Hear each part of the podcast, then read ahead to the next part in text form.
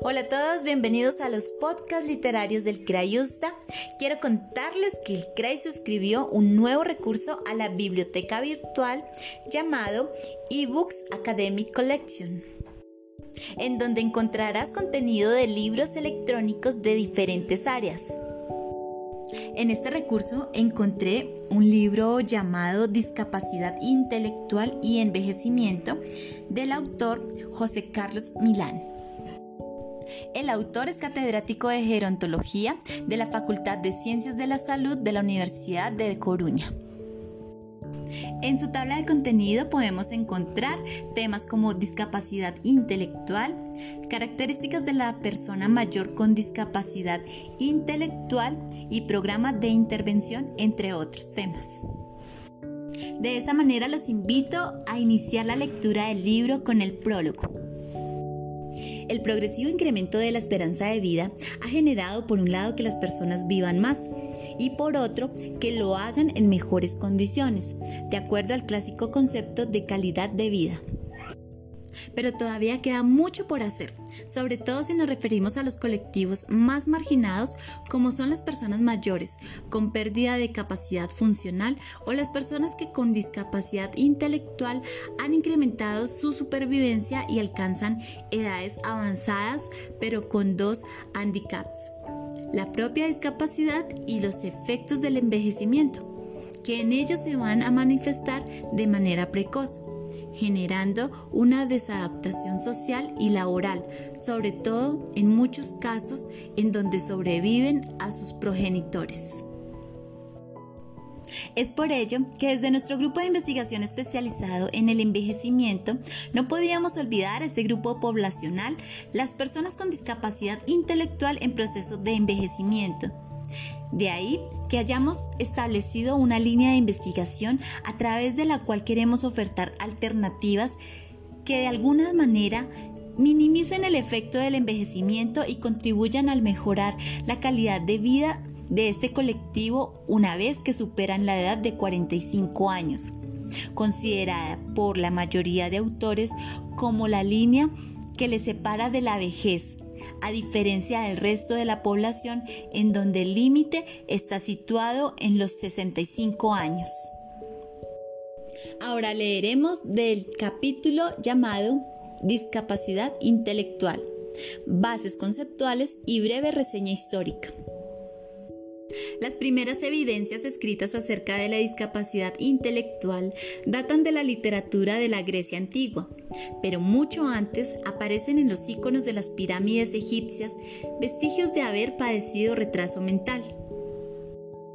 Fue el griego Alameón de Grotón 500 años antes de Cristo quien señaló la importancia del cerebro como órgano generador de conocimiento y sensaciones, basándose Hipócrates en él para explicar la localización de los desórdenes mentales. Jean Etienne Esquirol, en 1818, continúa explicando el problema desde un enfoque exclusivamente médico, pero distingue entre el retraso mental, al que denomina idiocia, y la demencia. John Luke, en 1689, ya había señalado diferencias entre la discapacidad intelectual y otras enfermedades mentales. Sin embargo, hasta el siglo XIX, el retraso mental se siguió considerando como un tipo de demencia sin diferenciarlo de los locos, criminales, sordos y epilépticos.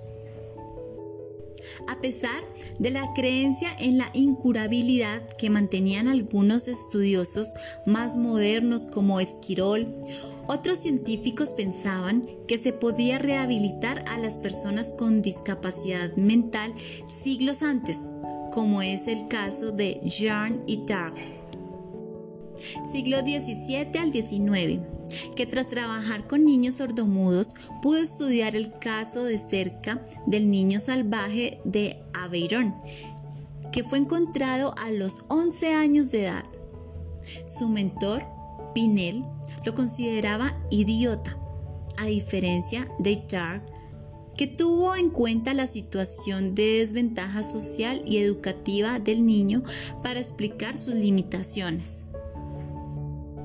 De finales del siglo XIX a comienzos del siglo XX, imperaban las teorías darwinistas y galtonianas de la eugenesia, que explicaban la evolución como la selección natural de las especies más adaptadas al medio en que vivían. Destaca el interés por explicar la naturaleza de la discapacidad intelectual, frecuentemente desde la cranometría, pero las primeras mediciones objetivas de la inteligencia basada en habilidades y competencias del individuo nos surgen hasta comienzos del siglo XX con los estudios psicométricos de Binet. Por aquella época se hizo obligatoria en Francia la escolarización de los niños de 6 a 14 años de edad y Binet fue el encargado de estimar ¿Qué niños deberían tener una educación adaptada y un rendimiento intelectual menor en París? Tras publicar sus primeros resultados en 1903, se agregó a sus investigaciones un estudiante en medicina, Theodore Simon. Juntos crearon y aprobaron la escala de inteligencia que se llamó Binet-Simon, 1905. 11 años más tarde, el norteamericano Lewis Terman revisó esta escala en la Universidad de Stanford. De ahí el nombre de escala de Stanford-Binet, que aún continúa utilizándose. Durante la primera mitad del siglo XX, la sociedad tenía una actitud muy negativa hacia las personas con retraso mental, ya, ya que los consideraban débiles mentales, que podían fácilmente convertirse en delincuentes y por lo tanto representaban un peligro. Por esta época y durante varias décadas en Estados Unidos se utilizaba de manera indiscriminada el coeficiente de inteligencia a pesar de que su mismo autor no estaba de acuerdo. Además, tras la aplicación masiva del test de inteligencia al ejército norteamericano en 1917 y 1918, queda descubierta una gran cantidad de casos con coeficiencia de inteligencia bajo, lo que incrementa el miedo de la población a estos inadaptados en potencia. Al mismo tiempo, aparecen medidas discriminatorias como por ejemplo el endurecimiento de las leyes de extranjería, ya que desde la cranometría, medidas craneales, se establecía que las razas no caucásicas eran inferiores, hecho que corroboraban aparentemente con la aplicación de estos tests no adaptados a las diferencias culturales de estos sujetos. En 1971 ocurre un hecho que ayudará a cambiar las actitudes de la población hacia este colectivo. La Asamblea General de Naciones Unidas proclama la Declaración de los Derechos de las Personas con Retraso Mental, surgiendo además en esta segunda mitad del siglo XX la definición de retraso mental de la American Association on Mental Deficiency en 1959 que será seguida por muchos profesionales, promoviéndose en el principio de normalización para estas personas en todos los ámbitos. La conceptualización ha evolucionado en función del enfoque imperante en la sociedad y de la ciencia del momento. Así, se ha pasado de concepciones organicistas a enfoques psicométricos a principios del siglo pasado, para llegar al enfoque multidimensional actual que propone la Asociación American sobre Retraso Mental en sus dos últimas ediciones.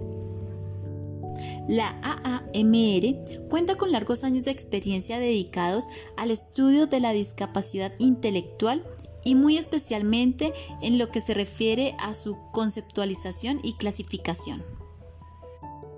Nace en 1876 como Asociación Americana sobre la Deficiencia Mental AAMD y desde la primera publicación de su manual en 1921 se han realizado otras nueve ediciones.